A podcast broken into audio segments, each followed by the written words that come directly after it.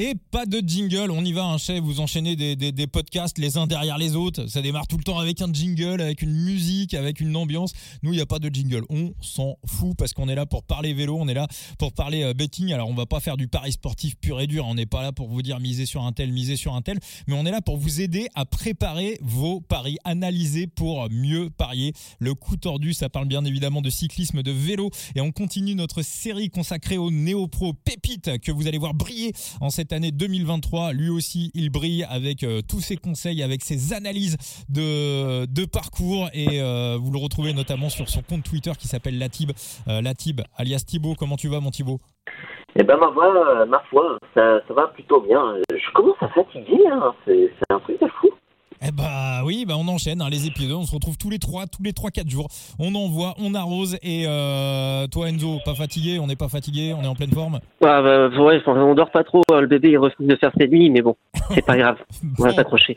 Très très bien. Bon, on va y aller pour ce nouvel épisode du, euh, du coup tordu avec euh, la team Intermarché ou Anti-Gobert. Et puis on ira faire un petit tour également du côté de, bah, des équipes qui basculent en Conti cette année. Euh, Israël et, et l'Autocidal, on, on, on, on, fera un petit point, on fera un petit tour. Euh, chez Intermarché ou Anti-Gobert, je vais me tourner vers toi Enzo. Quels sont déjà, avant d'attaquer sur les, les éventuels néo-pros qu'on retrouve dans l'équipe, est-ce que tu as des, des, des, bons et des mauvais souvenirs au niveau betting en cette année? 2022 chez Intermarché? Euh, euh, Niveau betting, pas spécialement, mais on va dire que j'ai des bons et des mauvais souvenirs euh, d'un d'un coureur, euh, Rota, qui au fur et à mesure du temps monte vraiment en puissance. Là, à 27 ans, on, on sent qu'il arrive vraiment à maturité.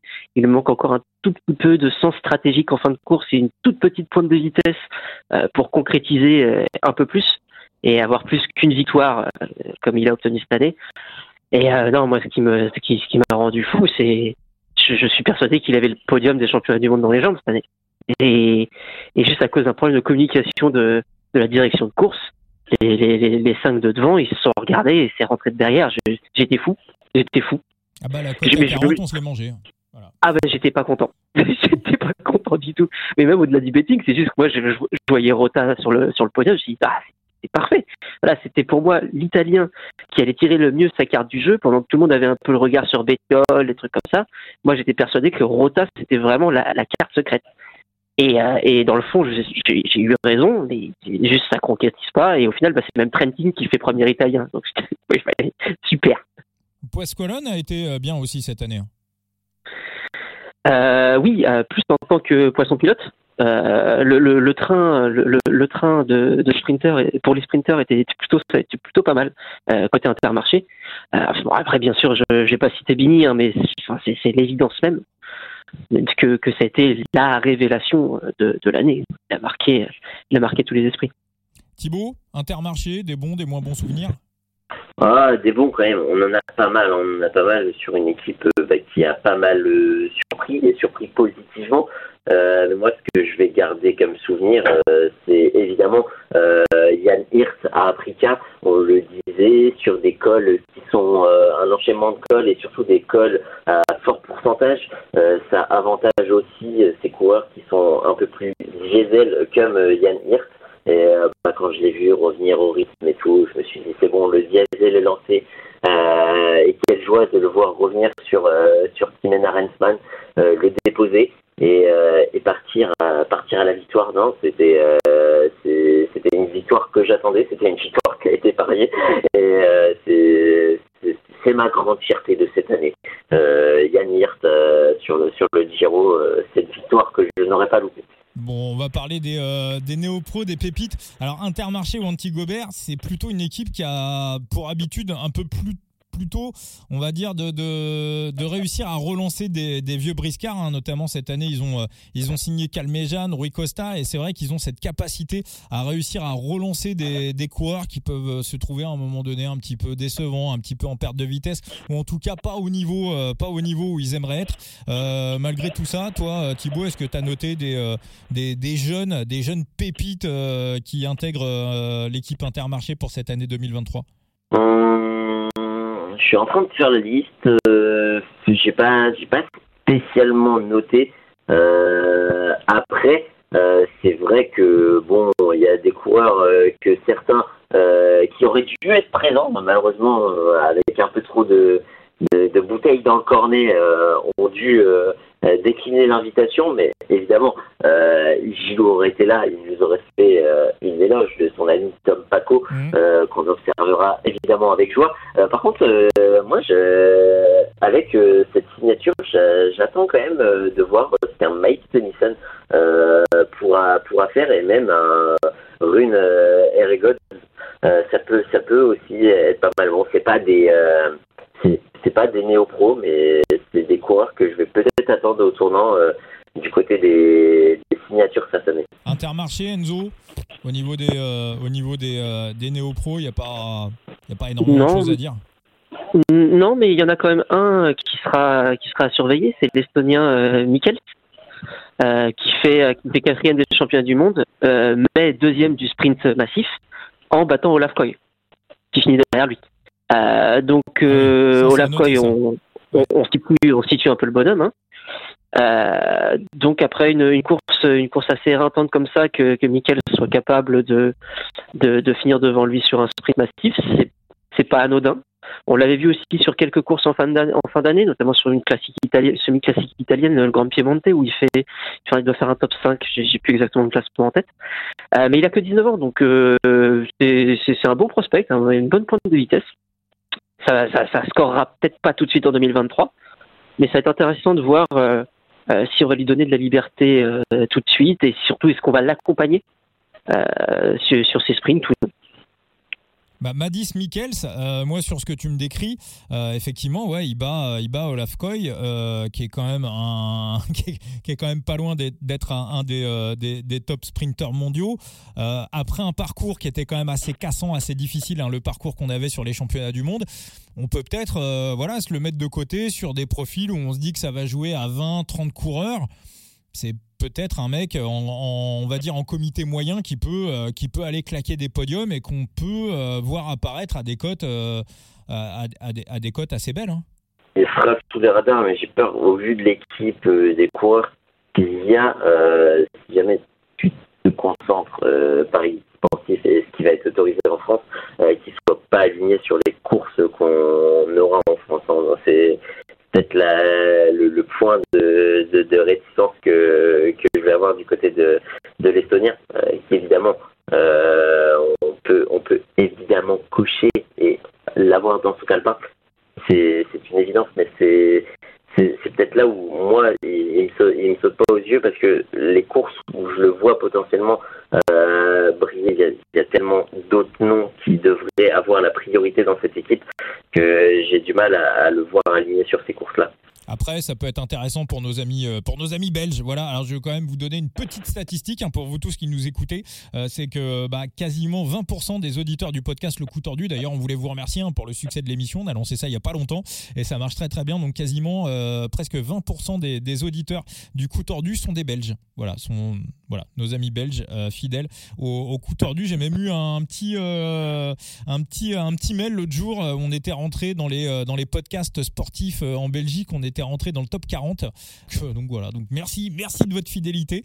Euh, on va passer euh, chez euh, une équipe alors qui descend en, Conti, mais qu'on va voir très probablement sur le Tour de France vu que le projet BNB est, est définitivement enterré. là, ça va donner la réponse à la question qu'on se posait dans l'épisode, je crois 6 ou 7, qui aura les wildcards pour le Tour de France. En principe, en logique, ça sera pour Israël Première Tech et ça sera pour nos amis du NoX. J'ai du mal à imaginer autre chose sauf énorme surprise bien évidemment.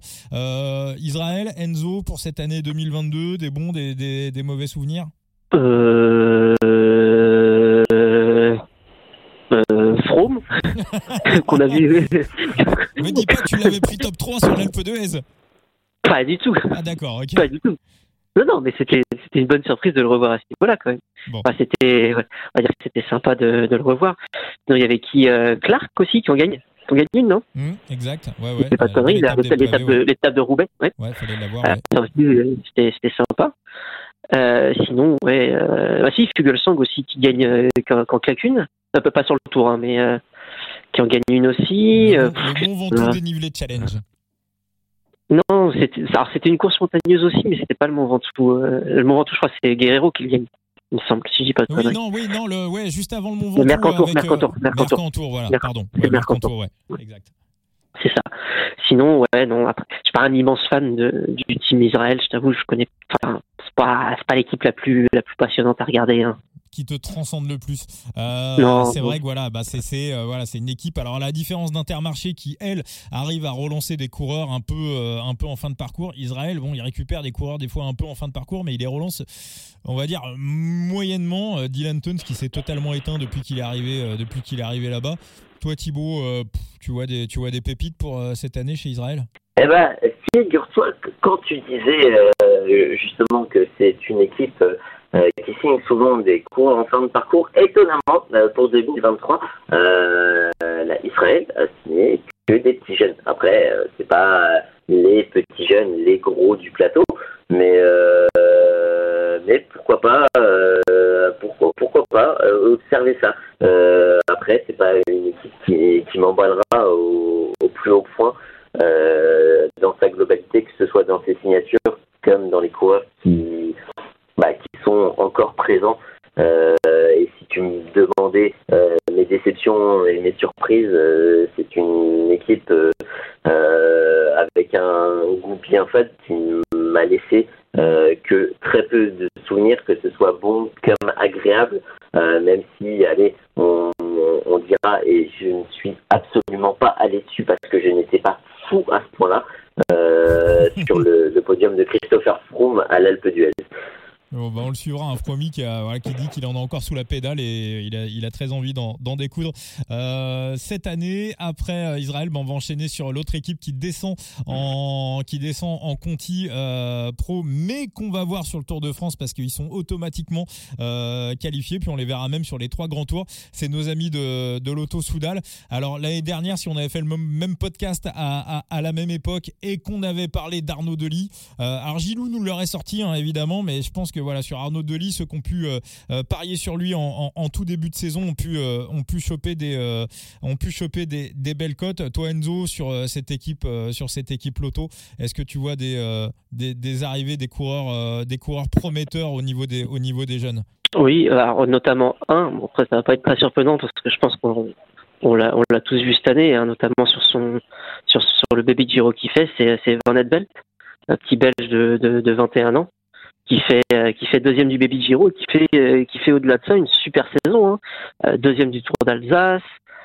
Bon, il est il, finit pas le Tour de l'avenir, hein, donc compliqué. Mais mais sur les courses les courses par étapes, il a il a signé quelques quelques beaux résultats, même sur les petites classiques. Donc à suivre.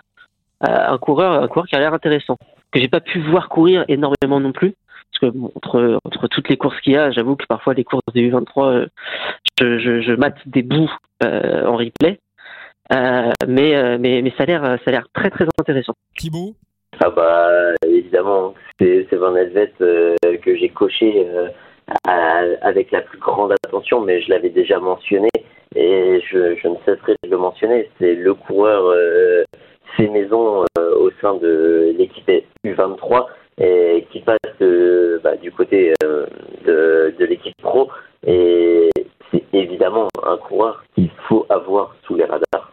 Qu'on pourrait avoir de très belles cotes euh, dès le début de dès le début de la saison donc plus sur un profil euh, plus sur un profil montagne Exactement. Retenez bien Lennert van Edvelt, euh, voilà de la de la Lotto Soudal à noter pour euh, cette nouvelle année 2023. Merci à tous pour euh, cet épisode. Merci Enzo, merci Thibaut. merci à toi merci tout le monde Merci à toi et merci aux auditeurs. Et on se retrouve très très vite pour le prochain épisode du coup tordu.